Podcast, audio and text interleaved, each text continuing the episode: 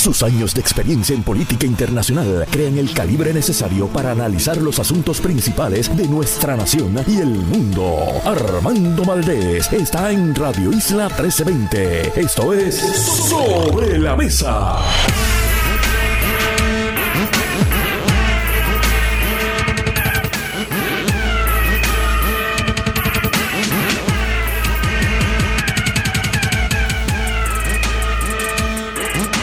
Buenos días Puerto Rico, soy Armando Valdés.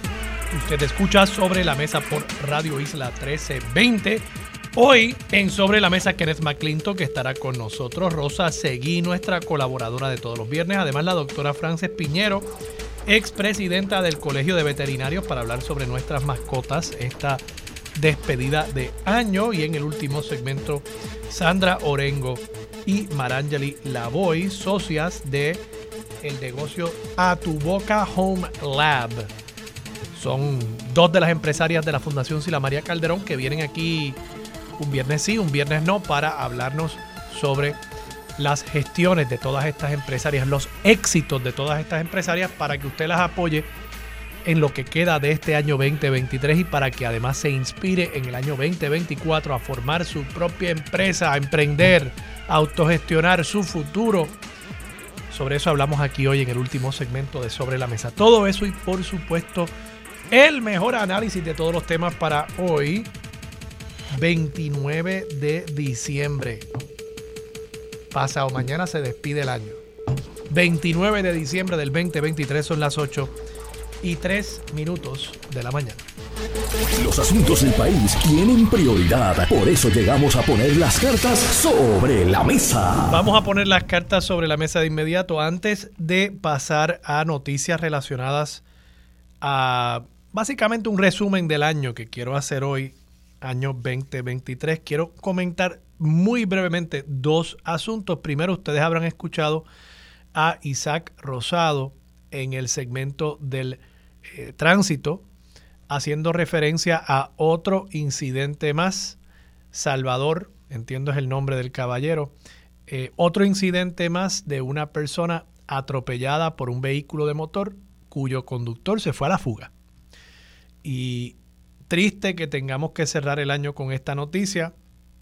Más triste aún que probablemente falten todavía algunos incidentes adicionales antes de que cierre este año 2023, particularmente por las fiestas que se celebran durante este fin de semana y la combinación de vehículo de motor con alcohol. Digo esto, uno, para invitarles a que este fin de semana sean responsables. Y no digo yo si va a o si ya ha bebido, que pase la llave. De nuevo, veo esas campañas que dicen si eh, bebió, pase la llave. No. Lo que yo los invitaría a hacer es, si va a beber, no salga en carro. Si va a beber, no salga en su carro. Búsquese una persona que le dé pon. Móntese en la guagua si vive en una zona donde haya transportación pública. Vaya en un Uber, vaya en un taxi. Busque la manera de llegar. Haga su plan antes de salir de su casa. Antes de salir de su casa. Ya es muy tarde el mensaje que envían las campañas de orientación sobre este tema que dicen, pasa la llave, si bebiste, pasa la llave. Eso es muy tarde. Cuando ya la persona bebió, las inhibiciones ya no están ahí. El uso de la razón no está ahí. El momento es antes. Haga su plan antes de salir de su casa para pasarla bien. No es que uno quiera hacer un agua fiesta, pero es que usted no quiere ser un asesino. Y de eso es lo que se trata. Y la segunda razón por la cual traigo el tema es porque me recuerda a un caso muy sonado de este año en el que, y lo he mencionado y lo continuaré mencionando, una persona que mató a una joven de 20 años, se fue a la fuga luego de atropellarla y el tribunal en nuestro país lo sentenció a 10 años de probatoria no pisó la cárcel. Y como esos casos tan notorios son conocidos por el público, pues yo no dudo que esta persona que atropelló a don Salvador esta madrugada habrá pensado, pues mira, yo salgo mejor. yéndome a la fuga. Esas son las consecuencias de las decisiones que se toman en los tribunales y la consecuencia aquí es que vamos a seguir viendo más y más incidentes de conductores yéndose a la fuga, pudiendo posiblemente auxiliar a la persona, yéndose a la fuga porque saben que salen mejor que quedándose en la escena de un choque de haber atropellado a una persona. Segundo tema que quiero traer antes de pasar a un resumen muy breve del año 2023. Estoy viendo en las redes sociales, y ayer lo vi incluso en boca del coordinador general y candidato alcalde de San Juan del movimiento Victoria Ciudadana, Manuel Natal, estoy viendo referencias a que Victoria Ciudadana no ha logrado conseguir todos los candidatos necesarios. Entiendo que principalmente legislaturas municipales todos los candidatos necesarios para poder cumplir con la ley electoral. Y Manuel Natal ayer estaba haciendo un llamado a conseguir eh, esos voluntarios. El racional que él ofrece para justificar este llamado tan tardío, porque lo hace el 28 de diciembre, la justificación es que la ley electoral cambió. Y es cierto que la ley electoral cambió, pero la ley electoral cambió en el año 2020. Entonces, podrá ser injusto el cambio que se hizo, pero es conocido. O sea, ya no se puede argumentar de que es que cambiaron las normas del juego en medio del juego. Ya estamos hablando de unas reglas que están ahí desde el año 2020 y que son conocidas por todos. Incluso Victoria Ciudadana llevó un caso cuando ganaron o cuando concluyeron las elecciones y habían ganado algunos escaños en las elecciones pasadas en el año 2020, llevaron un pleito porque conforme a la ley, el código electoral del año 2020, ellos no habían cumplido con todas las disposiciones para mantener su franquicia. Ahora para mantener su franquicia no es solamente sacar 3% del voto del candidato a la gobernación o creo que bajo la insignia, siempre me equivoco, una de esas dos cosas. Pero no es solamente obtener ese por ciento, es también haber postulado cierto número de candidatos a cargos a través de todo Puerto Rico. Por ejemplo, el 50% de las alcaldías, usted tiene que haber postulado un candidato junto, junto a una plancha de legisladores municipales. Y así por el estilo. Tiene que haber postulado un candidato a la gobernación, un candidato a comisionado residente y otros requisitos que se establecen para mantener esa franquicia. Entonces, Victoria Ciudadana llevó el pleito después de las elecciones del año 2020. Lleva ese pleito y el tribunal les da la razón. Oiga, usted no puede cambiar las normas que aplican a la retención de la franquicia una vez ya los partidos postularon, una vez ya los partidos establecieron sus planchas de candidatos, porque esos cambios se hicieron en el año 2020 y la erradicación de candidaturas había sido en el año 2021. Entonces, pues el tribunal dice, no, en efecto, las reglas, las normas que debe aplicarle a este partido sobre la retención de la franquicia son las que estaban en vigor al momento de ellos haber postulado sus candidatos, porque no me puedes cambiar las normas a mitad de juego y esperar que ese partido haya podido cumplir. Eso fue el año 2020. Otra cosa es el año 2024, la elección del año 2024, porque ya usted sabe las normas de juego y el tribunal se lo dijo, el tribunal le dijo, bueno, esto es una decisión ahora, pero ya para el próximo ciclo usted tiene que cumplir. Y llevan pues cuatro años o tres años desde las elecciones, organizándose, preparándose, y entonces ahora de pronto no tienen las planchas de legisladores municipales para poder cumplir con lo que establece la ley y con lo que ellos mismos han dicho que quieren cumplir, porque incluso van a postular candidatos de agua para poder cumplir con la ley. Por tanto, ¿cómo es posible que vengan ahora con el cuento de que es que, bendito, nos cambiaron la... No, no, no, la ley cambió hace tiempo. Y ustedes se sometieron a esas normas al punto de que ustedes han aceptado que van a postular candidatos de agua. Pues entonces yo no entiendo. Yo no entiendo. Eso no es un argumento racional. Que no le guste la norma, esos son otros 20 pesos. Y cuando ustedes tengan el poder, ustedes podrán cambiarla. Pero es la norma. Es una norma que incluso ustedes han dicho que van a cumplir con ella con el fin de asegurarse de que no va a haber ningún truco a mitad del camino de querer descalificar candidatos o descalificar partidos. Pues yo no entiendo. O no se organizaron a tiempo, cosa que le han criticado tanto al Partido Popular, pero mire el Partido Popular que yo sepa, que yo sepa, no tiene un problema de que no ha podido conseguir sus candidatos, que yo sepa, ¿verdad? Puedo estar equivocado, pero hasta ahora yo creo que consiguieron candidatos para todos los puestos. Y en muchos puestos hay más de un candidato, o sea que hay primaria para esos puestos. Pero que el partido Victoria Ciudadana ahora esté diciendo en esta fecha, no es que no he podido conseguir unos cuantos candidatos a legisladores municipales en varios municipios y hay una lista que está circulando por las redes sociales, pues yo no lo entiendo, genuinamente no lo entiendo y no tiene nada que ver con la ley. No me vengan con ese cuento. Todo el mundo está cumpliendo con la misma ley. Que no le guste los requisitos que establece la ley, esos son otros 20 pesos, pero ya hoy usted no me puede decir que es que le cambiaron la norma. Ah, que usted no tenga base en esos partidos, esos son otros 20 pesos. Es muy posible que Victoria Ciudadana en muchos de esos municipios no tenga una base. Eso es muy posible.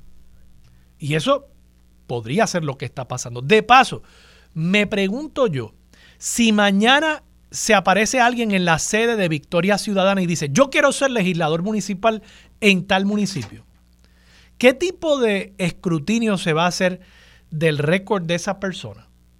O sea, están a tiempo todavía para realmente eh, escrutar, ver si es una persona con un récord limpio, con una trayectoria, con una experiencia. O sea, como que se les ha hecho tarde, ¿no? Pienso yo. Bueno, vamos a pasar al resumen del año 2023 para que no se me haga tarde a mí. Noticias importantes de este año. Yo creo que la noticia más importante eh, a nivel internacional en cuanto a eh, cambios fundamentales en el futuro posiblemente de la humanidad, yo creo que sigue siendo el tema de la inteligencia artificial. Recordemos que la inteligencia artificial como concepto omnipresente en la psiquis colectiva de la humanidad, creo, creo que eh, hace su debut en noviembre del año 2022, ¿verdad? Con eh, ChatGPT, esta herramienta que produce contenido, que produce texto y ahora incluso produce eh, imágenes también y otros tipos de contenido, con uno pedirle, con uno indicarle alguna instrucción. Por favor, escríbeme un ensayo que analice el rol de Sancho Panza en el ingenioso hidalgo Don Quijote de la Mancha, ¿verdad? Y pues ChatGPT, basándose en todo este contenido que ha absorbido, y es interesante, en estos días el New York Times ha demandado a Google y a OpenAI, la empresa que desarrolló ChatGPT, los ha demandado porque ellos entienden que esas empresas han utilizado el contenido de los artículos que han producido periodistas del New York Times para entrenar su modelo de generación de contenido y por tanto están haciendo un uso ilegal de la propiedad intelectual del New York Times. Pero esos son otros 20 pesos.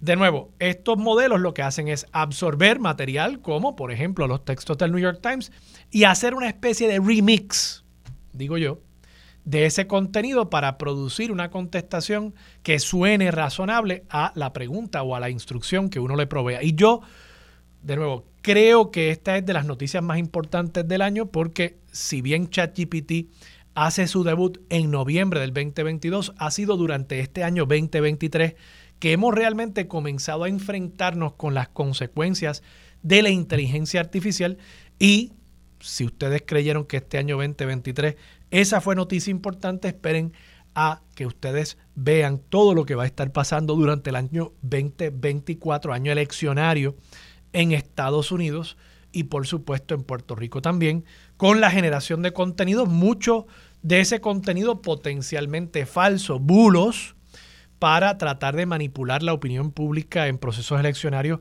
que, por lo menos en el caso de Estados Unidos, tienen consecuencias y repercusiones a nivel global.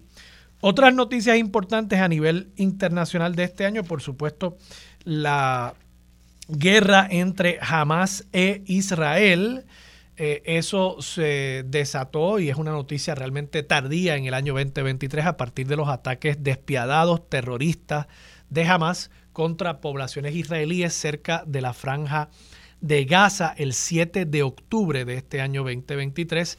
Y eso ha desatado eh, una guerra cruenta entre Israel y Hamas que también va a tener repercusiones a nivel global, incluyendo la posibilidad de que eh, la coalición electoral de Joe Biden se vea afectada toda vez que muchos jóvenes demócratas, particularmente en los campuses universitarios de Estados Unidos, muchos jóvenes demócratas se han decantado a favor de, eh, el, eh, de Palestina, de, la franja de Gaza eh, y de las víctimas civiles en ese conflicto armado. Y en ese sentido, el apoyo que le ha dado hasta este momento Joe Biden al Estado de Israel podría implicar que muchos de esos electores, no digo yo que vayan a votar por Donald Trump, que también es un aliado eh, acérrimo del Estado de Israel y lo demostró durante su presidencia, sino que quizás se desmotiven,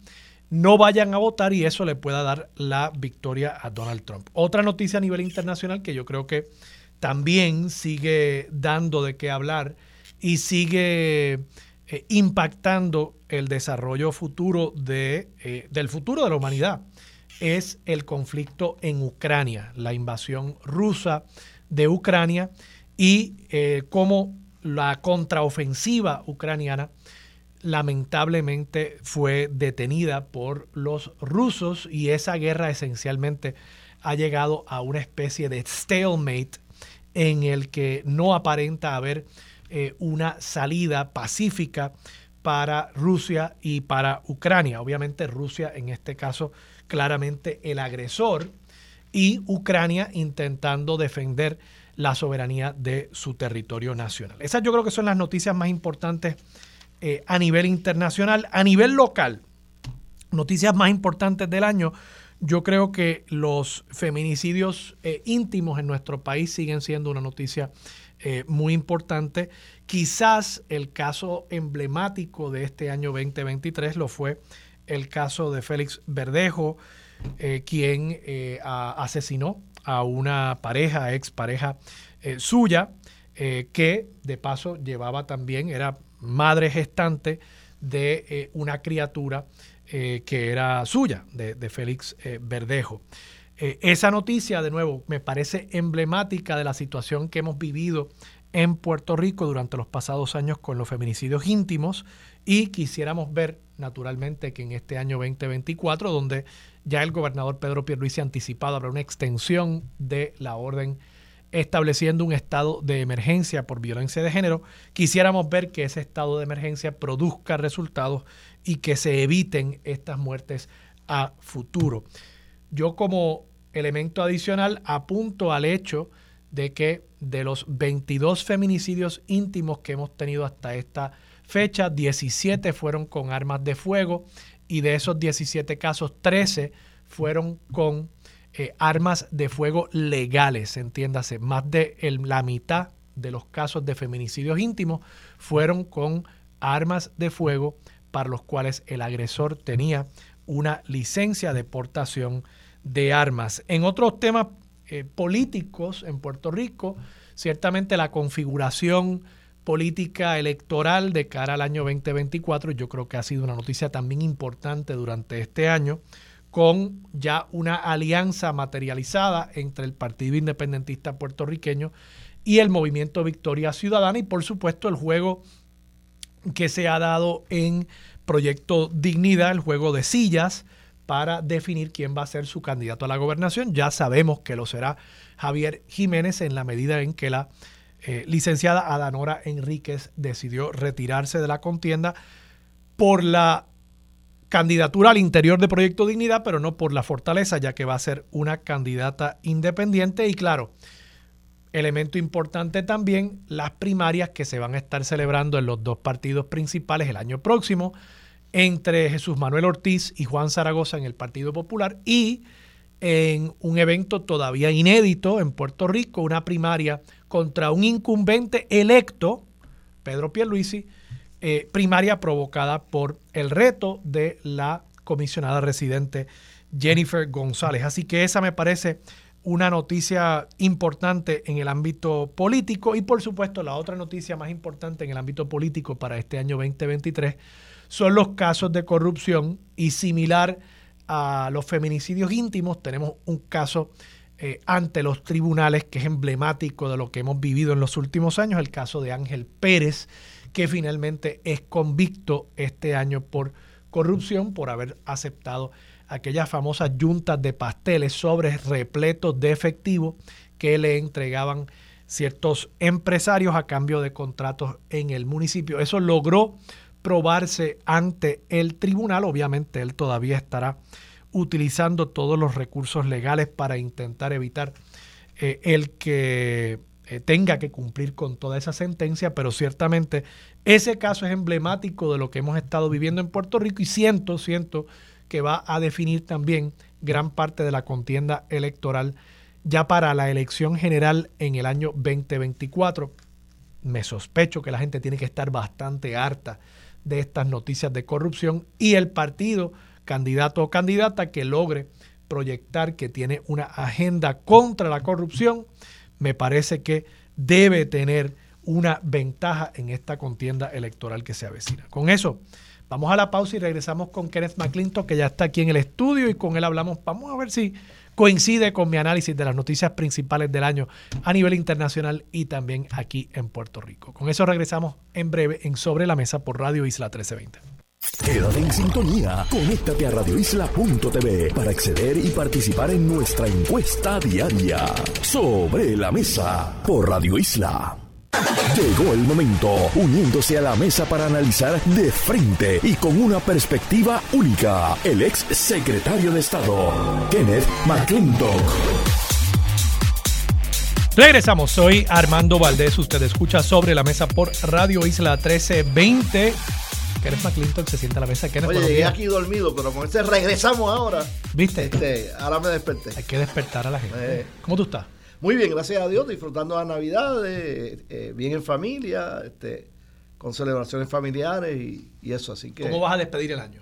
Eh, pues mira, no sé. Tengo, O sea, pero aquí en tu casa o vas o sea, aquí en Puerto Rico. Aquí en Puerto Rico. Pero tengo varias invitaciones. así Varias que- invitaciones. Sí, y decidiremos Varias. Oye, pero dónde que- vamos y que, cuándo. que tú estás bien solicitado. Ya me- a mí no me han invitado a nada, gracias a Dios. No, pero a mí, a mí siempre me invitan. No, no, no, gracias en a Dios, no me- Nochebuena y en Año Nuevo, así que. Saben que rechazaría todas las invitaciones. Ah, bueno. Sí, sí, sí. No, a mí el- el- ya la despedida de año no me... Sí, sí, sí. Prefiero quedarme en casa. Eh, Medio aburrido en ese sentido.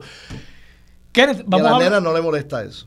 A las nenas, no, bueno, imagínate, digo, desde que, desde que nacieron precisamente es que, que me he tornado un poquito más aburrido, ¿no? Sí, sí. Obviamente una nena de seis años y una de, de dos años. Un pues. padre ex paricero. Sí, digo, a mí me, me gustaba, Sí, me, gustaba, y me gusta todavía pariciar, pero, pero obviamente pues uno tiene otras prioridades y, y- y tengo que decir que, que pasar el pasar la despedida de año en, en la casa Sí, eh, no, no hay, nada, no hay nada malo en eso. eh, para mí eh, es una gran alegría estar con mi esposa, Sí, sí. estar con las nenas, tranquilo. Eh, vemos a, a Anderson Cooper y, y Andy Cohen Ajá. en CNN. Una hora antes. Una, eh, bueno, aquí se despide una hora antes. Pues por eso. Pero sí, sí, claro. Que lo estás viendo cuando, cuando ellos todavía no están celebrando ya. No, claro, claro, claro. Nosotros somos los primeros en Estados Sí, Unidos. eso es este- así. Somos los primeros. Somos los primeros. Sí. No hay- bueno, quizás hay alguna base en Europa o algo así. Mm, quizás. Sí, pero las bases no son Estados Unidos. Está bien. Los territorios sí. Kenneth, te, te pregunto, eh, hice un escogido de tres noticias que me parecían, o tres temas que me parecían importantes tanto a nivel internacional como a nivel local. Empecemos con el nivel internacional. Eh, ¿Cuáles tú crees que son las, las, tres noticias principales de este año 2020? Yo creo que la principal es que Estados Unidos está descuidando. Lo hizo bajo, bajo Trump en mayor grado, eh, lo, está haciendo bajo Biden en menor grado. Están descuidando la, la visión a largo plazo que debe tener los Estados Unidos, la filosofía que mantenga los Estados Unidos. Y entonces eso se refleja en varios de los eventos que tú has señalado como noticias como tan importantes. Yo creo que son más bien eh, los síntomas de esa falta de, visión que está desarrollando los Estados Unidos sobre eh, la, el liderato que debe Estados Unidos mantener a nivel del mundo. Este, lo vemos en su debilidad aparente hacia China, lo vemos en su falta de una política clara con respecto a Rusia, eh, lo vemos también en su falta de una visión clara en cuanto al Oriente Medio. Y se refleja tanto en la falta de una visión clara sobre qué van a hacer cuando China intente eh, intente invadir a Taiwán. Lo vemos en la invasión de Rusia hacia Ucrania. Eh, lo vemos en la controversia eh, cruenta, como tú muy bien señalaste, que se desarrolló a partir del 7 de octubre, cuando las fuerzas terroristas de Hamas atacaron a, civiles indefensos en Israel. Así que tú entiendes que el, la proyección, el rol de liderazgo de Estados Unidos a nivel internacional es un tema importante. o sea, y el deterioro de ese rol. Sí, se ha debilitado y, tienen que enfocarse en eso y no lo están haciendo. ¿Tú crees que el, presidente Biden ha sido parcialmente responsable de ese deterioro o él ha estado tratando de, reconstruir algo que se deterioró bajo Trump? Está tratando de reconstruir, pero no ha, no ha definido, no ha, no ha señalado claramente. Esta debe ser la filosofía de los Estados Unidos. una doctrina un Biden Doctrine. Hay una falta de un Biden Doctrine. ¿Quién tú crees que fue el último presidente en articular claramente una doctrina a nivel internacional? Yo pienso, quizás estoy siendo demasiado ligero en mi análisis, buena o mala, pienso que el último en articular algo claramente fue George W. Bush yo no estoy seguro. o sea, yo no estoy seguro que, que, él aprovechó, que Obama haya tenido una doctrina clara a nivel él, internacional. Él aprovechó, George W. Bush aprovechó el ataque directo a los Estados Unidos para establecer más o menos una, una doctrina. Pero yo no creo que era una doctrina eh, tan clara porque conllevó a entrar en una guerra de 20 años. Ni consistentemente aplicada también. tampoco. Yo te diría que créelo o no, yo creo que esa doctrina más clara la había establecido Bill Clinton. En el caso de Bill Clinton, excepto eh, por la controversia en Kosovo y eso, fue una presidencia donde no hubo el inicio de grandes guerras, eh, pero donde Estados Unidos estableció y fortaleció su ámbito de, amistad con distintos países del mundo. Fue la nación que le echó el brazo a todos los países que quedaron sorpresivamente libres de cantazo después de la caída del muro de Berlín, que fue durante la presidencia de George Bush padre, este, y fue una el, establecer una doctrina más o menos positiva. Este, y creo que esa fue la última vez que Estados Unidos estaba demostrando claramente y consistentemente una posición de liderato. A claro, también ahí eh, Clinton quizás se aprovecha de no tener un rival. Sí, porque de, repente había un vacío. Porque la Unión Soviética desaparece, China todavía no era lo que es hoy, jamás pero, y nunca. Pero aprovechó ese vacío para empezar a desarrollar una política nueva. Y logra, este, logra los Camp David Accords en tocando el tema de Palestina. E y logra también que se resuelvan en gran medida los problemas de presupuestarios de Estados Unidos él logró balancear el presupuesto y comenzar a bajar el déficit acumulado de Estados Unidos por primera vez en no sé cuántas décadas. A nivel internacional, segunda noticia más importante para ti. Eh, no es que yo creo que esa noticia te cubre todo. Pero me habías mencionado el cambio climático. Ah, no, pero el cambio, el cambio ah, bueno, sí, cambio climático es, es a nivel internacional también, pero también es una noticia local. Ah, bueno, claro. Digo, Porque- todas estas noticias tienen implicaciones en... Sí, pero todas tienen implicaciones, pero en el caso del cambio climático, es una cosa donde nosotros sí podemos estar haciendo cosas que no estamos haciendo. Nosotros Principalmente de adaptación. de adaptación, pero también de prevención. Cuando yo compré mi primer carro híbrido hace 10 años atrás, ¿Qué año tú lo compraste? en el 2013, cuando salí del gobierno. Yo, yo compré el mío, yo te gano ahí. ¿Ah, sí? Yo compré el, el primer, uno de los primeros Prius que llegó a Puerto Rico en el 2004. Ah, bueno, pues tú estuviste más bien que cara. Este, Y, te- y he tenido dos. Pero, y entonces estoy en mi segundo carro híbrido ahora, que lo compré hace dos años y medio atrás. ¿Cuál Eh, tú tienes? ¿Cuál, cuál Yo tengo un Ford Escape híbrido. Ah, esos son lindos. Sí. esos son lindos. Y yo, por ejemplo, yo le he hecho un tanque de gasolina de 32 dólares una vez cada tres semanas. O sea, yo estoy, yo estoy gastando 10 pesos semanales en gasolina. Sí, mi experiencia es similar. Y entonces la gente, ah, pero yo no quiero comprar un carro híbrido porque son caros. Y dice, bueno, depende cómo tú defines el precio de un vehículo. El precio de un vehículo no está meramente en tu comprar un carro sí. y pagar por el carro y pagar por los Pero arbitrios. además porque que ahí lo- tampoco pago por arbitrio. Por eso, los arbitrios también hay un, hay un Lo devuelven ahí, sí, todo. te lo devuelven y, Y en entonces, pero se- también en se la- el, gasto operacional del Claro, vehículo. claro, claro. Eh, hay una diferencia entre tú gastar 30 que algo pesos similar semanales. sucede ahora con los carros eléctricos, de lo que he leído. Creo que mi próximo carro probablemente sea eléctrico, de lo que he leído. No te lo aconsejo. El bueno, si tú vives en una casa terrera, sí.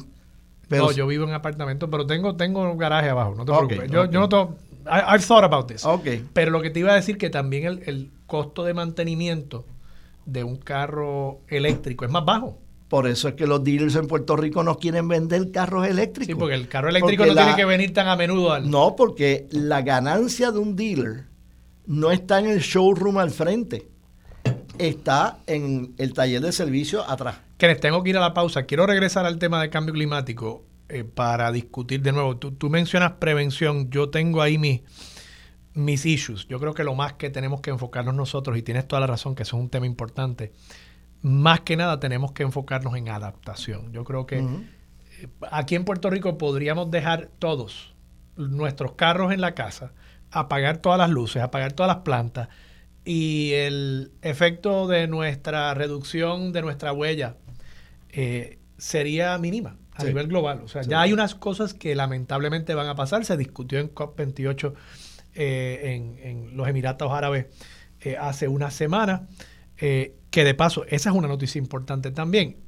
Una conferencia sobre cambio climático en los Emiratos Árabes donde se plantea comenzar a transition away from, una transición para dejar atrás los combustibles fósiles. fósiles, sí. Eso es una noticia importante y positiva. Yo creo que también es Sí. importante uno buscar esos eh, puntitos de esperanza ¿no? en, Sí. en lo que se discute a nivel internacional.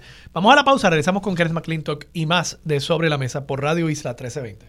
Quédate en sintonía. Conéctate a radioisla.tv para acceder y participar en nuestra encuesta diaria. Sobre la mesa por Radio Isla. Los asuntos de toda una nación están sobre la mesa. Seguimos con el análisis y discusión en Radio Isla 1320. Esto es Sobre la Mesa. Regresamos.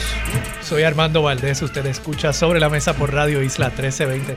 Me tengo que reír, Kenneth, porque yo tengo un tipo en, en Twitter que me sigue. No, no voy a darle pauta, pero Ajá. tipo odia este programa. Odia este programa. Pero le encanta escuchar. Pero lo escucha. Lo escucha todos los días. Entonces, todos los días me escribe algo y me comenta. Entonces, se nota. Por ejemplo, me está comentando que si ayer yo estaba tirándole la mala a, a la que ustedes pusieron ahí de cabildera desarticulada. Que yo ahora va. puse. Bueno, tú no fuiste a votar en la elección aquella de los Yo fui a cabilderos. votar, pero no por ella. Bueno, está bien, pero cuando uno vota, cuando uno participa en una elección, uno acepta los que ganan y los que pierden. Sí. Ajá. O sea, tú, tú eh, validas, tú legitimas las personas que salgan electas. Así que tú la pusiste ahí. Yo no fui a votar en esa porque eso era un ridículo y sigue siéndolo. Pero bueno, no vamos a debatir eso. Eh. Punto es que él evidentemente escucha este programa todos los días, Ajá. pero lo odia y me escribe barbaridades por Twitter. Y yo todos los días que veo su mensajito le digo, gracias. Bueno, espero que haya disfrutado algunas cosas que haya dicho yo hoy en otros programas. Quizás, quizás. Pero el punto es, gracias a los que escuchan este programa tanto porque les gusta o porque les disgusta. O porque les disgusta. Muchas gracias, porque yo lo que quiero es que escuchen. El rating es el mismo. El rating es el mismo. Gracias. gracias.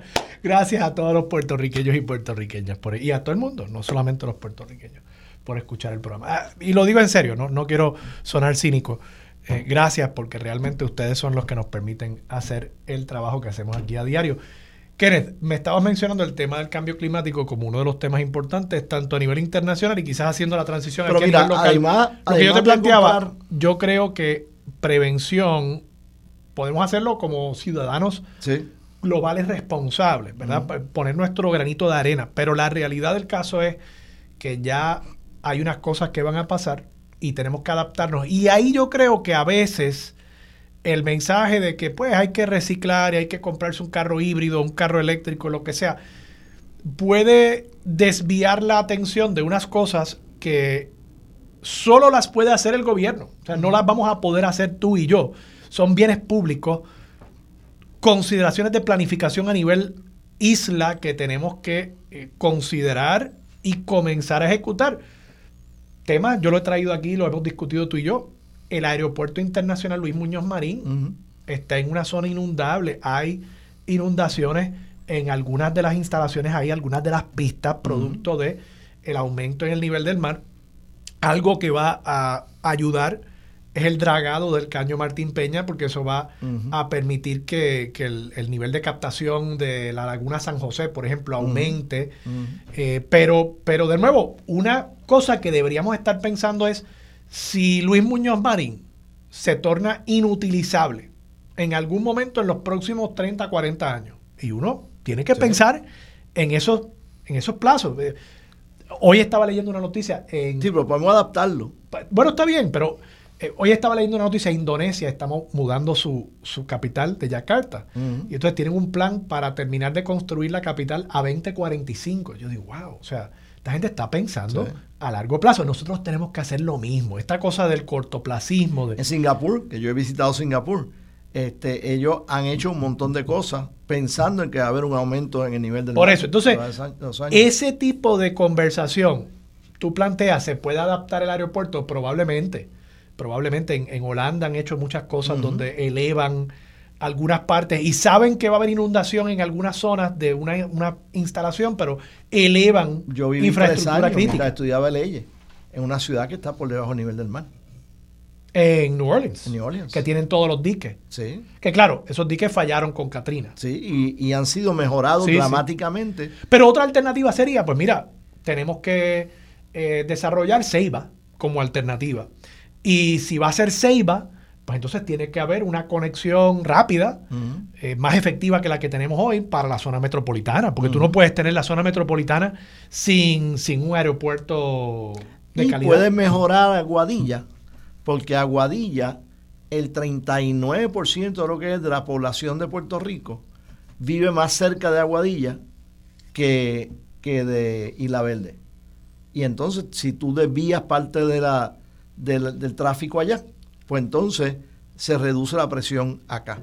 Pero creo que en el aeropuerto Luis Muñoz Marín podemos hacer muchas adaptaciones este, en términos de diques, en términos de, de, eh, bombas de, bombas de agua y todo tipo de cosas, para que eh, Luis Muñoz Marín pues, pueda sobrevivir por los próximos 80 o 100 años y no sea tan inmediato como 30 o 40 años que haya que, salir del aeropuerto Luis Muñoz Marín. Además de cambio climático a nivel local, Kenneth, ¿qué otros temas tú crees que son importantes? Bueno, de este año 2023. Aún dentro de eso, no hay ninguna razón para que todas las casas en Puerto Rico no tengan eh, en el techo eh, paneles solares. Sí. Porque tú no tienes que desembolsar nada para instalar paneles solares. Incluso tú sabes que yo creo que es más urgente que los paneles solares. Sistemas de captación de aguas pluviales. Sí. Eso es más. Pero eso pero tú no crees que eso es algo revolucionario y nuevo. O, eso existe en todas las casas a 30 millas de distancia de nosotros en, en San Tomás, Santa Cruz y San John. Pues no sé, supongo que si ellos lo tienen. Ellos no tienen ríos, así que. Si ellos lo tienen, ¿por qué rayos nosotros no podemos diseñar eso? No, y, y oye, código, códigos de construcción que, por ejemplo, para las aguas que se utilizan en los inodoros. Sí, gray water. Sea un tubo distinto para tú no tener que suplirle. Porque, o sea, y afuera para echarle agua a la grama. Por eso, pónganse a pensar, nosotros utilizamos para, para nuestros desperdicios, ¿verdad? Eh, nosotros usamos agua perfectamente potable. Si tú vas al, a la rotonda del Capitolio y vas al baño de los varones, que sería el baño que tú utilizarías, allí, para tú disponer... No me estés imponiendo, no me estés imponiendo tu, perspectiva de género. No, para, ah, para, para tú, para tú eh, eh, eh, disponer de 8 onzas de desperdicios líquidos, tú no tienes que utilizar un galón o galón ah, y medio. Son de estos urinarios que. Tenemos un sistema urinario que no usa agua. Sí, sí, sí. Eso es la rotonda del Capitolio. Desde hace 15 años atrás. Y eso yo mandé a, hacer ese cambio. Pero te digo. me relajaron, que estaba bregando con los, con, la, con los inodoros, esto, lo otro. ¿Tú sabes cuántos millones de galones esa decisión mía le ha ahorrado a a la autoridad de acueducto Pero tiene que hacerse a nivel de todo Puerto Rico. ¿eh? O sea, ah, sí, pero yo probé. Eh, sí, eso es un programa piloto, eso está chévere, pero hay que legislar también para asegurarse de que eso pase a nivel de todo Puerto Rico. Y de nuevo, construcciones nuevas. Yo no entiendo por qué no podríamos tener dos sistemas de tubería, uno para agua potable y otra para el agua que se usa para los enchufes eléctricos, además de los dos enchufes para electricidad, no tenga dos slots para los USBs para que la hija tuya se pueda conectar su computadora o iPad o lo que sea de, directamente del enchufe. El otro tema más importante, me habías mencionado la educación. Educación. Yo creo que hay que hacer tres cosas en Puerto Rico con la educación si no se hace más nada. Primero, hay que coger la pirámide que define la, la organización escolar en Puerto Rico, donde tiene un gobernador en la punta de arriba, de donde fluye todo, virarlo patas para arriba. Que el gobernador sea el último que tome decisiones y que todas las decisiones importantes las toman juntas escolares electas por los padres y electas por el electorado a nivel local que a ellos le llegue directamente los fondos federales, no al Departamento de Educación. No que descentralicemos, que es bueno lo que están haciendo, descentralizar. Parecería ser un primer paso en esa dirección, lo que ha planteado Miguel Cardona. Es sí, es un primer paso, pero el paso importante es adoptar el sistema de gobernanza escolar que existe, no en uno, ni en cinco, ni en diez, ni en veinte, en 49 estados. El sistema que, bajo el cual operaba Miguel Cardona en Connecticut, ese es el sistema que necesitamos en Puerto Rico. Eso es lo primero. Lo segundo es reconocerle a los padres el derecho de seleccionar el idioma de enseñanza principal de sus hijos. Y hacer eso en un plazo de seis años. Que al cabo de seis años, todos los niños en la escuela van a tener su enseñanza principal en el idioma que los padres hayan escogido para ellos. Eso es school choice de verdad. Que tú decidas. Pero eso es práctico. Sí, totalmente. Totalmente. No sé. No tenemos tiempo hoy aquí para explicarlo. Sí, sí. Pero es totalmente práctico. Pero requiere eh, probablemente por lo menos sumarle 30% más maestros al sistema. No. ¿No? Eh, irlo modificando ya Pero si en primer grado educando. Si en primer grado hay un grupo, ponle tú que 50%, o ponle tú 70% quieran educarse en inglés y 30% quiere educarse en español, pues tú tienes que tener dos salones. Porque lo que tú estás planteando es, yo quiero que tengan la opción, no es que el 70% que quiere inglés le imponga al 30% el español. O este grupo va a esta escuela, este, este grupo va a esta otra escuela temporalmente. Eso va a ir cambiando y entonces lo vas a hacer gradualmente a lo largo de seis años. Pero yo tengo el, tengo el sistema fuera del aire después. Pero ¿y no sería más fácil simplemente decir, vamos a, que la clase de ciencia y matemáticas en inglés y las clases, las otras clases en español híbrido, como lo hacen muchos colegios privados? No. No, ok. ¿Y cuál era el tercer punto? Y me tengo que ir a la pausa. Ok, el tercer punto es establecer una regla que a partir de los próximos cuatro años, tú no te gradúas en Puerto Rico sin saber inglés. No te gradúas de sexto grado, no te gradúas de cuarto año, no te gradúas de grado asociado, no te gradúas de ¿Cómo decides quién sabe hablar inglés? ¿Ah? ¿Cómo decide quién sabe hablar inglés? ¿Cómo lo determina? ¿Cómo lo determina? ¿Cómo lo determina el Departamento de Estado con respecto a un embajador que nombran para una, un lugar en particular que necesita que se le, darán una prueba o algo, ¿no? Le hacen una prueba. Y entonces, para que pase la prueba, tiene que estar un par de años aprendiendo ese idioma. Y te lo pagan, la enseñanza, te pagan tu salario, todo ese tipo de cosas, para que, para que tú puedas hacer eso. Para mí es un escándalo que aquí graduamos gente de doctorado que no saben inglés. Eso es un escándalo. Yo, yo creo que es importante que todo el mundo aprenda inglés y español, y, español, porque tampoco saben acentuar en español. Y que aprendan otros idiomas también. No sé si esas son... Sí, pero, sí, pero ahí te estás yendo por el, por el lado de Margarita Tolaza. Sí, no, que francés, que sea alemán. No, el inglés no es francés. Está bien, yo lo entiendo. Es uno de dos idiomas oficiales en Puerto Rico y es el idioma principal del mundo. Lo entiendo. Yo estoy diciendo que el inglés es importante, pero también otros idiomas. Sí, estoy de acuerdo. Eh, pero de acuerdo que el inglés y el español deben instancia. Está bien, está bien, de, acuerdo. O sea, es la educación que le estoy dando a mi hija. Lo que estoy diciendo es igual, yo quisiera que aprendieran otros. Eh, pero estoy de acuerdo contigo. Lo que quizás difiero, no sé si la receta eh, que tú estás planteando es la correcta, pero de que hay que atender el tema, al igual que hay que atender el problema de aprovechamiento académico en lectura, eh, matemática y ciencia, destrezas básicas también. Mencionaste lectura. Yo eliminaría el curso de inglés y eliminaría el curso de español. Yo establecería no una hora de inglés, una hora de español. Yo establecería dos horas del curso de idiomas.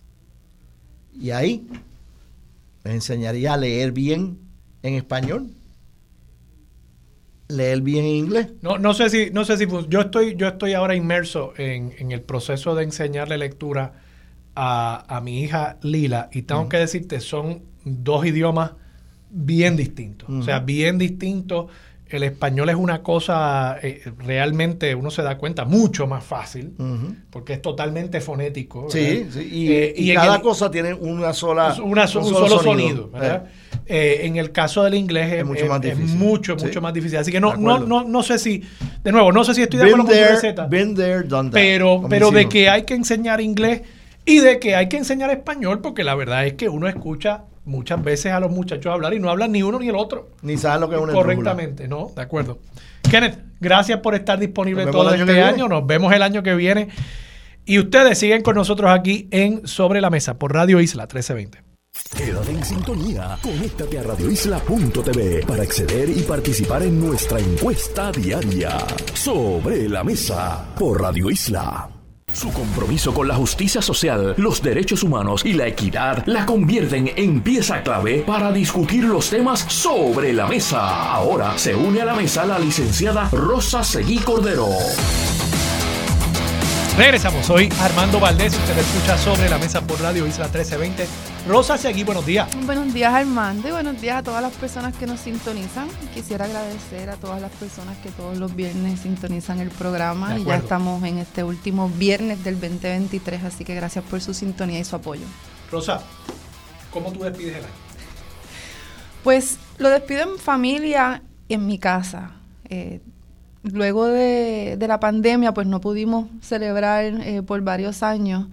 Y recuerdo que el año pasado estuve bien enferma, así que este año pues volvimos a invitar a, a mi familia para despedirlo en casa. Espero hacerlo desde tempranito porque mi papá tiene un perro que se pone muy nervioso por la mm. pirotecnia y él quiere estar ya de vuelta a su casa a las 10 y 30 para poder estar con el perrito, que le compra un, un chaleco bien bueno. Y no pueden traer el perrito, o tú no tienes perrito en tu casa, no, no No tengo, sí acepto todos los animales, pero la verdad es que es patio abierto y creo que puede estar un poco más, más nervioso con, con es, más nosotros, grande Nosotros tenemos nuestra perrita, eh, yo no sé si esto es lo correcto, tendré que preguntarle a la doctora, a la veterinaria que va a estar con nosotros.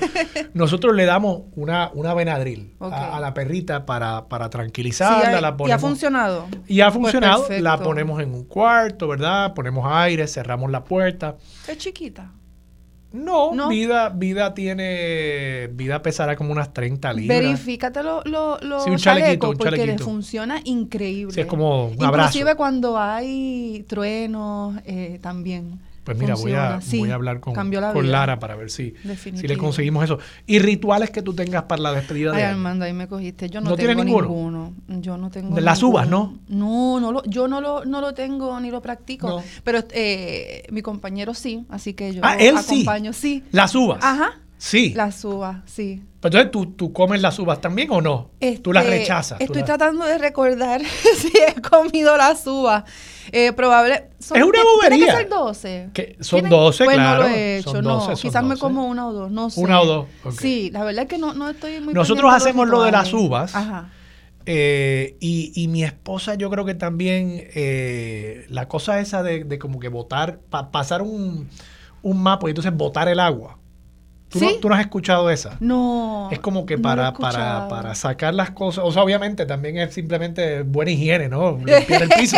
pero, pero dicen que para la despedida de año, eh, uno pasar un buen mapa para, para botar todo, todo lo negativo que ha. Y entonces bota el agua. Me gusta. Sí. Y lo, y lo hace. Sí, ella lo hace. Ella lo hace. Eh, nada, cosas. Son boberías. Oye, son supersticiones tú le das el significado que tú quieras y eso es importante para cada persona. Y a mí me parece que, que, poder tener algo, ver la gente que escribe, eh, pues tener algo. Sus resoluciones, por ejemplo. O, escribir. Yo hago mis resoluciones. Y, y, lo escribe. ¿Tú haces tus resoluciones? Eh, tampoco, Armando, ay Dios. No, no, no tengo ningún ritual de... A mí me gusta hacer Celebrar y pasarlo bien, no me parece perfecto. No las cumplo a menudo, pero algunas, algunas. Cumplo muchas, pero hay algunas que uno también... Yo creo que yo he hecho y he fallado. Sí, sí. Uno también está tan optimista en esta época. ah, muchacho, yo voy a correr cinco veces en semana y de pronto llega, llega diciembre y... corrí... Cinco veces en el año. Cinco veces en el año, exacto. Con suerte, corrí cinco veces en el año. Sí, yo también quiero hacer más ejercicios y se me ha hecho bien difícil. Yo quiero volver, la verdad que a mí el tema de la pandemia, yo creo que muchos de nosotros no nos hemos dado cuenta cuánto trastocó oh, nuestros hábitos. Y, todavía yo siento que muchas personas no hemos podido regresar a engranar. Totalmente de acuerdo. Eh, y, y para mí, pues el tema del ejercicio ha sido una de esas cosas que yo llevo probablemente desde el comienzo de la pandemia sin, sin realmente hacerlo con, la disciplina con la que hacía antes. Estoy de acuerdo. Y, nada, son cositas Tengo los dumbbells ahí en una esquinita bien lindo. Sí, y no acabo de cogerlo para. Lo mío, lo mío era correr. Yo, yo corría mucho y, y, había llegado a tener buenos tiempos, ¿verdad? Digo, buenos tiempos para un cleca, ¿verdad? Pero eh, y, hace tiempo que no corro y lo disfruto mucho. ¿Y cómo corres? ¿En el parque, afuera? No, en la calle. A mí me gusta correr en la calle. Deja que vayas ahora porque la verdad que las aceras y las carreteras Ah, no, pero siempre han estado siempre han estado mal. Pero es que me he dado cuenta yo corro por Santurce. que con las lluvias este, tan terribles que hemos tenido, cada vez que pasa una de estas eventos, veo peor la carretera eh, y me parece lamentable, ¿verdad? Para quienes corren, para quienes tienen coche, para quienes tienen silla de ruedas, el, tema de, las, de movilidad. El tema de las aceras, particularmente, porque incluso peor que las calles, eso, están las aceras. Las aceras realmente, eh, eh, o sea, aquí se le celebra mucho a los alcaldes cuando tiran brea, pero no hay similar celebración y creo que eso es parte del problema, ¿no? Ellos no ven una ganancia política en arreglar las aceras. Ay, qué horrible se oye eso. Bueno, pero es que es la verdad, o sea, así es nuestras necesidades según la ganancia eh, política. Así es la política, ¿no? Un poco, digo, incluso así es hasta como está diseñado el sistema, ¿verdad? Se supone que en la democracia, pues uno le, le recompensa a aquellos políticos que, atienden bien las necesidades de la entiendo por dónde va. ¿Sabes lo que te digo? Sí, ya Entonces, la medida en que los electores no como mayorías. No toman la decisión correcta de no, volver a elegir a quienes no han funcionado. O no vemos, no, de nuevo, no hay ganancia política en darle mantenimiento a las aceras, porque la gente lo que quiere es que se le dé mantenimiento a la carretera. Pues. Pues sí, es que estamos orientados hacia el carro, ¿verdad? Hay una centralidad del automóvil y entonces le damos mayor importancia a eso que, que a otros aspectos. Rosa, entre las noticias, eh, pasando ya a temas eh, sustantivos, eh, entre las noticias más importantes del año, yo mencioné el tema de los feminicidios íntimos y hablé, por supuesto, del caso de Keishla Rodríguez y Félix Verdejo como uno de esos casos emblemáticos que, que nos permite ver en todas sus dimensiones esta crisis que tenemos de violencia machista en el país. A esta fecha terminamos con 22 eh, feminicidios íntimos en Puerto Rico.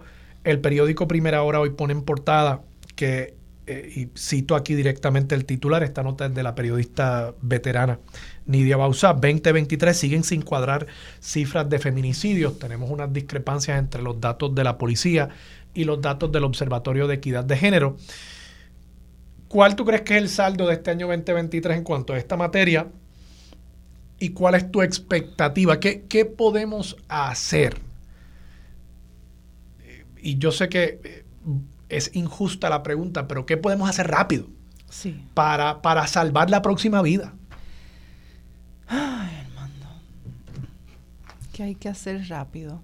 Me parece que se desaprovechó la extensión de la orden ejecutiva declarando una emergencia por violencia de género unas expresiones, ¿verdad? una política pública clara de, de, qué es lo que se está haciendo.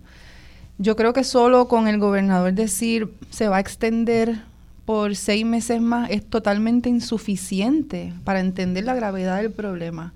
Así que yo creo que de manera inmediata el, el primer ejecutivo tiene que dirigirse al país con la seriedad de este asunto, tiene que, tiene que establecer una política pública clara y, reconocer que, solo con extender la orden sin tomar en cuenta eh, sus resultados, el problema ¿verdad? que acabas de identificar con el manejo de las estadísticas, la definición. Que no es de ahora.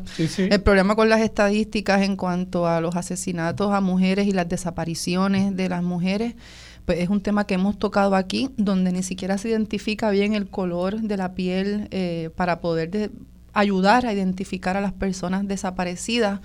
Eh, y vimos como en su gran mayoría eran mujeres negras las que habían desaparecido y no había, no había eh, sucedido nada en cuanto a la búsqueda de estas personas.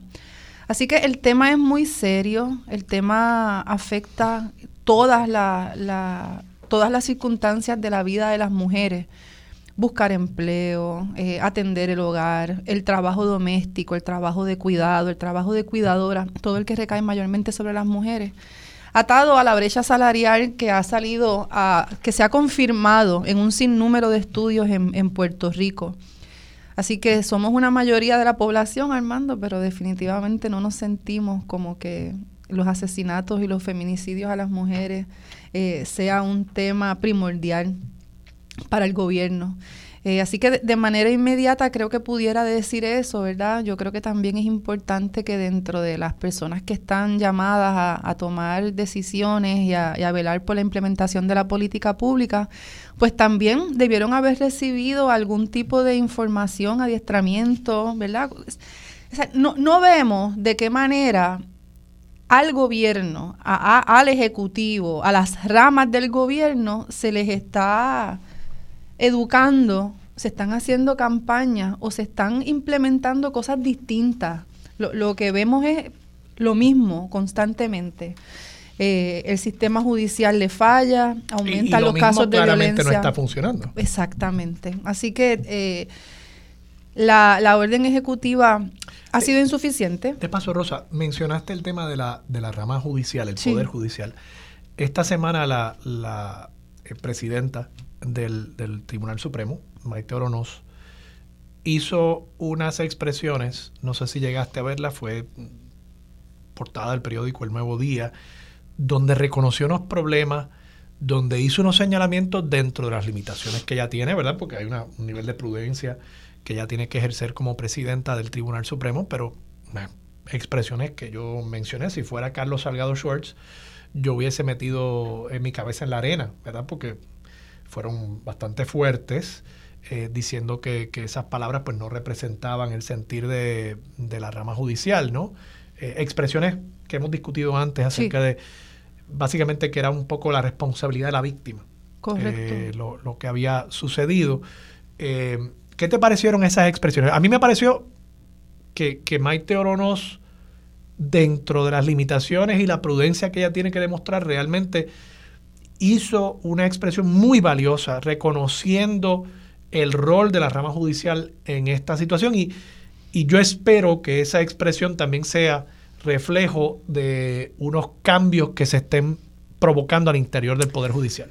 Ahí voy, Armando. Todas las expresiones, ¿verdad? Como dije, son muy importantes, especialmente del liderato de, las agencias, de las ramas, de los poderes.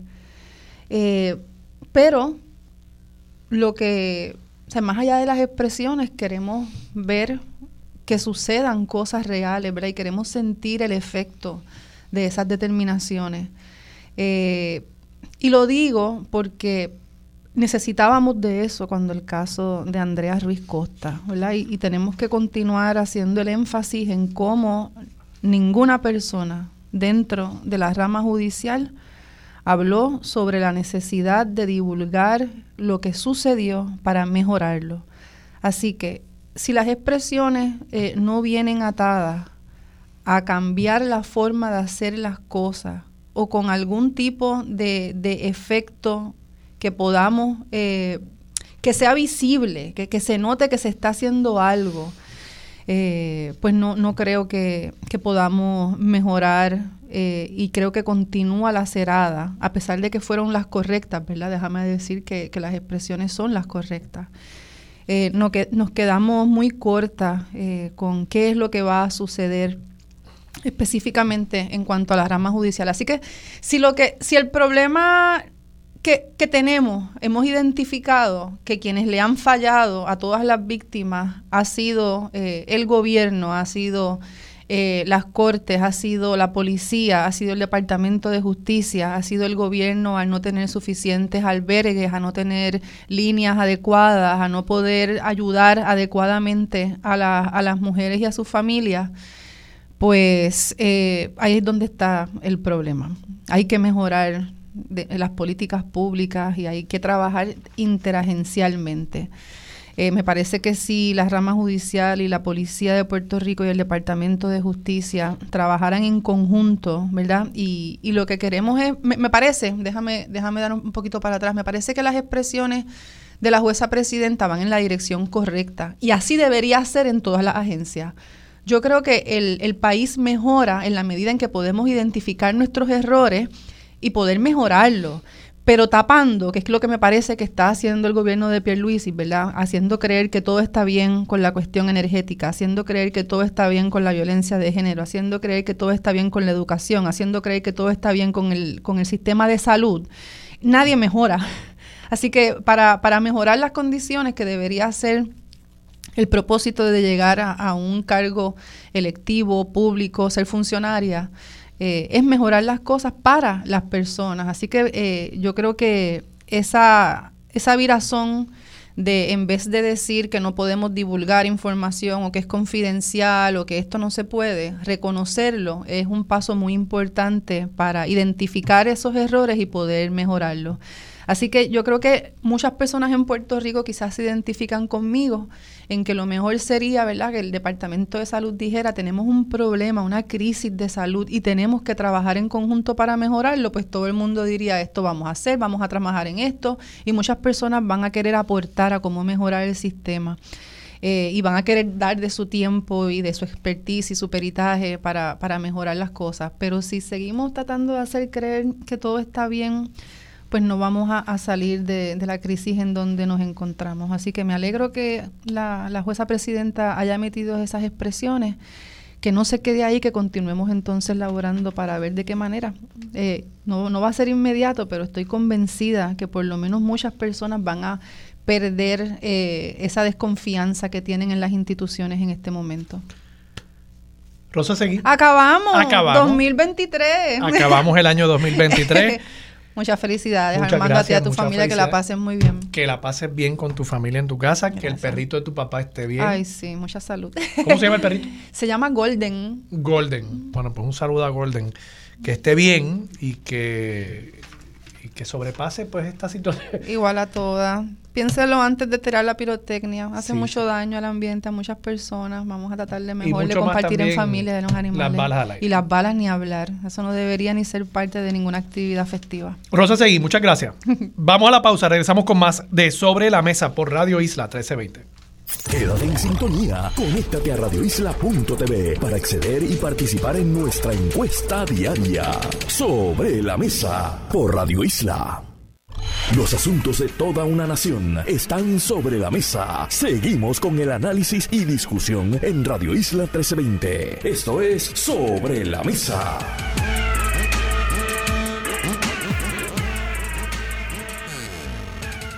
Regresamos, soy Armando Valdés, usted escucha sobre la mesa por Radio Isla 1320 y a esta hora está con nosotros la doctora Frances Piñero, expresidenta del Colegio de Veterinarios. Doctora, buenos días, ¿cómo está? Buenos días a todos, todo muy bien, gracias a Dios, contenta de estar con ustedes compartiendo esta información muy importante para nuestras mascotas. Excelente. Y la familia, y la familia también que sufrimos a veces. De acuerdo, de acuerdo, doctora, cuéntenos, ¿cómo usted nos recomienda lidiar con la situación de la pirotecnia y nuestras mascotas? Obviamente yo sé que la recomendación principal debe ser, bueno, pues no, usemos pirotecnia, pero eso, no lo controlamos nosotros, lo controlan otras personas y nosotros los eh, dueños de mascotas eh, los cuidadores de mascotas, pues tenemos que prepararnos para la eventualidad. Eso es así. Tenemos que recordar que ellos pues tienen un sentido de audición muy desarrollado, mucho más desarrollado que nosotros y lo que aparenta no ser mucho ruido para nosotros, para ellos sí lo sí lo es. Eh, no solamente pues la parte auditiva, ellos pues visualmente también esto de la pirotecnia los asusta, el humo que a veces se crea, tenemos animales que pueden e inclusive a veces quemarse, ¿ok? Si ingieren este material eh, de pirotecnia, pues puede ser tóxico, puede ser tóxico también. Así que es bien importante que nosotros prevengamos eh, eh, situaciones que pues podamos este, estar sufriendo con nuestros mascotas. ¿Qué hacer? Lo primero que debemos hacer es hablar con su médico veterinario para asegurarnos de que nuestras mascotas estén en unas condiciones óptimas de salud ¿ok? Importante pues tratar de mantenerles pues un lugar tranquilo, eh, lo más posible, tratar de evitar ponerlos en alguna terraza o algún balcón, porque a veces ahí pues no tienen lugares para donde poder escapar y que sean seguros y que no vaya a caer algo de esta pirotecnia donde ellos estén y no están, eh, no se controla tanto el sonido como puede ser en otros lugares, ¿ok? eh, cuando los pongamos en estos lugares tranquilos, ponerles música suavecita, música clásica es buena para mantenerlos más tranquilitos, relajadas, ¿ok? En un volumen suficientemente alto para que entonces nos ayude a amortiguar estos sonidos tan fuertes. Puedes prender el aire acondicionado, eh, todos estos sonidos que, tienden a ser eh, relajantes puedes buscarle un juguete que sea favorito para, para tu mascota. A mí me gustan los que tienen um, como unos boquetitos dentro, para no decir marca, que uno le puede poner algún eh, alguna comida o mantequilla de maní, algo que ellos estén acostumbrados a, comer, que entonces tampoco vaya a ser que me le cause algún problema gastrointestinal, para que entonces ellos se entretengan jugando con estos juguetitos. Puedes ponerle dos o tres, no necesariamente hay que ponerle todos los, los juguetes, a veces eso tiende inclusive a confundirlos y no necesariamente utilizarlos, ¿ok? Hay una camisa que viene, que eso tiende a apretarlos bastante abrazaditos y eso pues les recuerda pues estar con mamá y sentirse un poquitito más seguros, en conjunto usarlo con feromonas. Feromonas son estos químicos que libera mamá, ¿ok? que esto cuando los cachorritos los, y, los gatitos, porque esto viene en producto de, gatitos también, pues tienden a, relajarse porque les recuerda a mamá, ¿ok? Así que esto viene en unos collares, esto viene en unos difusores que pueden poner en la, en la pared para que entonces cree este eh, olor y esta esencia que, que les dé un poquito de, de tranquilidad. Pero más que nada, asegurarse de que tengamos este espacio seguro para ellos, identificación, Importante que tengamos una identificación de nuestras mascotas, pongarle su, su collarito, con en, su en chapa, caso de que se escapara, supongo, es la... ¿Perdón? Eh, eso en caso de que se escapara, personas que viven en casas terreras que de pronto la pirotecnia los asuste y salgan corriendo por la puerta mientras alguien está entrando a la fiesta. Sí, la realidad es que siempre es bueno que tengan su identificación, Claro. porque no solamente en esta época es que se puedan escapar, ahí cuando lamentablemente muchos de ellos sí se escapan porque se pone muy fuerte, muy intenso el ruido, pero siempre es bueno que tengamos a nuestras mascotas identificadas, el nombre, la dirección, un teléfono, eh, y también importante ponerle microchip, porque el microchip es una herramienta que nos ayuda aumentar las probabilidades de que podamos recobrar nuestra mascota. Claro, obviamente que una persona pues lo recoja, este o que pues algún este municipio pues recoja la, la mascota y llegue a algún eh, médico veterinario para que entonces se pueda identificar a quién es que pertenece esa mascota y que las personas no solamente le implanten el microchip, sino que también registren ese microchip con su información. ¿Ok? Eso es sumamente importante. Eso es de lo primero que tenemos que estar haciendo. Doctora- Identificación y comunicarse con su médico veterinario. Le, le pregunto, doctora, medicamentos eh, para, para que los perritos estén más tranquilos. Que usted le, lo recomienda, no lo recomienda, cuál es la, la indicación.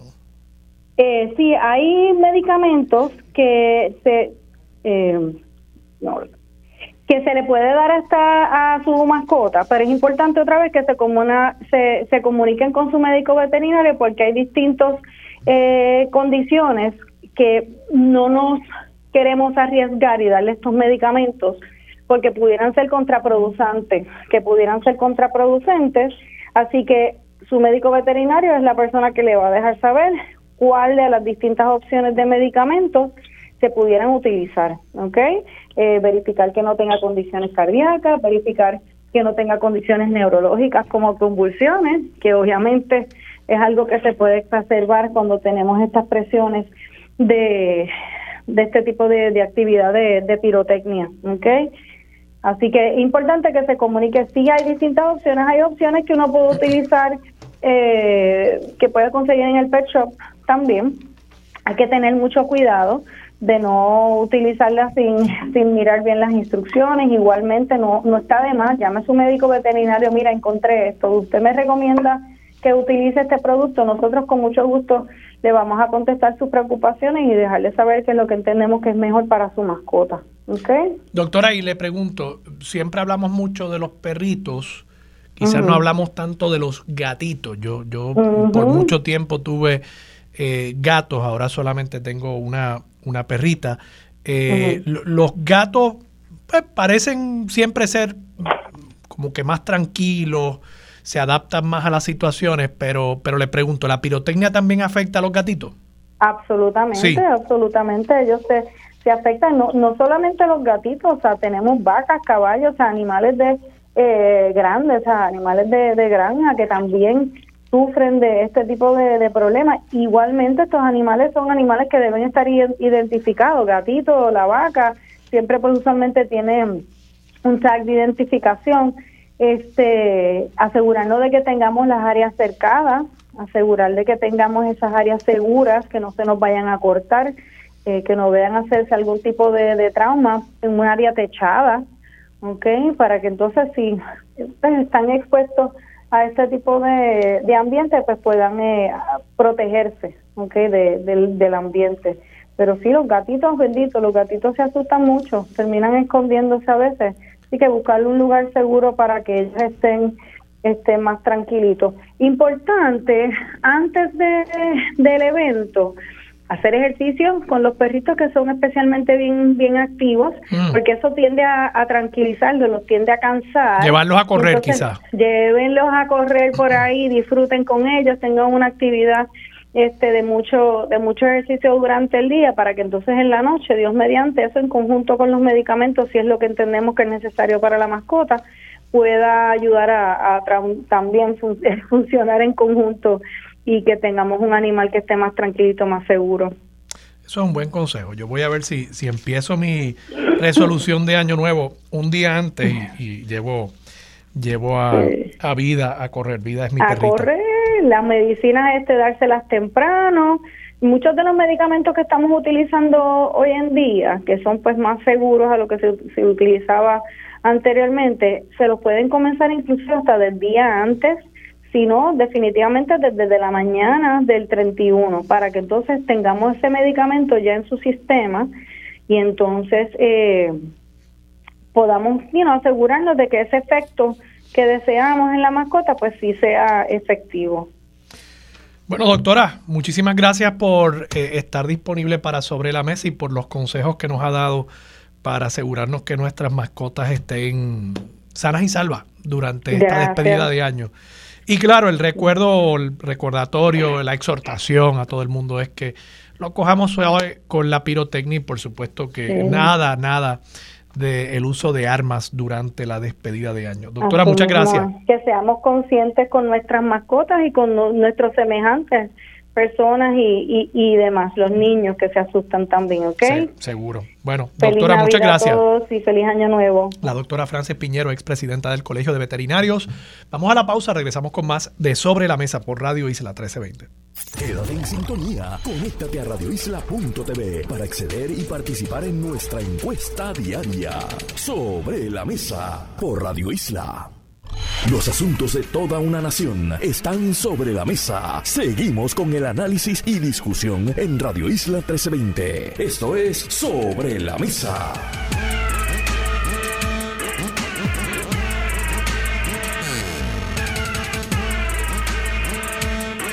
Regresamos, soy Armando Valdés, usted escucha sobre la mesa por Radio Isla 1320 y a esta hora está con nosotros Sandra Orengo. Sandra Orengo es una de las socios, socias de A Tu Boca Homemade Lab. Sandra, buenos días, ¿cómo estás? Hola, buenos días, todo bien. Muchas gracias, Armando. Igualmente, igualmente, gracias a ti por estar disponible para Sobre la Mesa. Sandra, entiendo que ustedes están de pláceme, acaban de inaugurar un local. ¿Estoy en lo correcto? Sí, eso es correcto, aquí en Cuam. Inauguraron el 15 de diciembre. Es correcto, sí. Y cuéntame, ¿de qué se trata A Tu Boca Homemade Lab? Pues mira, A Tu Boca Homemade Lab es un concepto básicamente to go. Eh, tenemos, ¿verdad? Postres, tenemos tips, tenemos eh, cervezas artesanales, café. El que sea, eh, ¿verdad? El 90% del concepto es to go, pero si alguien este quiere consumir un café en, en el local, puede hacerlo, puede sentarse y pedir algún pedazo de postre, pues eso también lo puede hacer en el local. Somos básicamente, suplimos si tiene alguna, algún tipo de actividad, ahora en Navidad, este cumpleaños, alguna boda, este pues puede ir a, visitar a tu Boca Home Lab y surtirse para su actividad. Y todo lo que venden lo hacen ustedes allí en el local. Correcto, lo hacemos por el momento Marangelis y esta servidora. Entonces, por eso es que el nombre, ¿verdad? Tiene la palabra homemade porque todo es homemade y es hecho por, por nosotras. O sea, que ustedes no están revendiendo, ustedes todos los productos los elaboran con sus propios ingredientes, lo elaboran allí. Entiendo que tienen muchas cositas para eh, fiestas, por ejemplo, dips y diferentes tipos de, de, de, aperitivos que uno podría en una fiesta, por ejemplo, de despedida de año, tener allí para los invitados que uno tenga. Sí, correcto. Tenemos el, tenemos distintos tipos de dips, ¿verdad? Tenemos pollo, pollo y espinaca, tenemos el tan cotizado spicy crab al estilo de a tu boca, ¿verdad? Porque tiene un ingrediente ahí adicional extra que, que nadie logra descifrar, pero que lo hace único. Eh, tenemos dip de guayaba, tenemos eh, bizcocho de zanahoria, nueces, el bizcocho de boricua, que le llamamos así porque es una mezcla de vainilla, ron y almendra. Eh, tenemos bizcocho de limón, tenemos panetela de guayaba, tenemos butter cake, cheesecake, cervezas artesanales. Un, es un menú bastante, ¿verdad? Bastante amplio que vamos a ir añadiendo productos. Eh, queremos ir, eh, según la temporada, ¿verdad? La fruta de temporada pues queremos también añadir recetas de nosotras al menú. Te pregunto, Sandra, eh, ¿cuál es la historia de A Tu Boca Homemade Lab? pues pues eh, podríamos estar hablando mucho tiempo, pero como es poco el tiempo, voy a tratar de resumirlo.